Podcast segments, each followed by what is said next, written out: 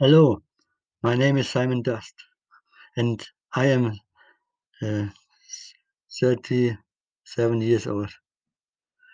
I work in a hospital in the Hall and Bring service and has been for 14 years. My hobbies are singing in the choir, watching football, writing lyrics, and social commitment. I am interested in many things and try to break new ground.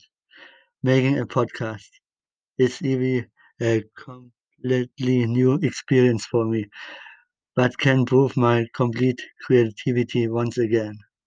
Since I have many friends and family outside Germany, one more reason for me is to run podcasts in English. Once a week, I will make a podcast in English and discuss various topics that may also be topical talk, which is very close to my personal heart. Next week, I will start with a topic which I do not know yet. So let yourself be surprised.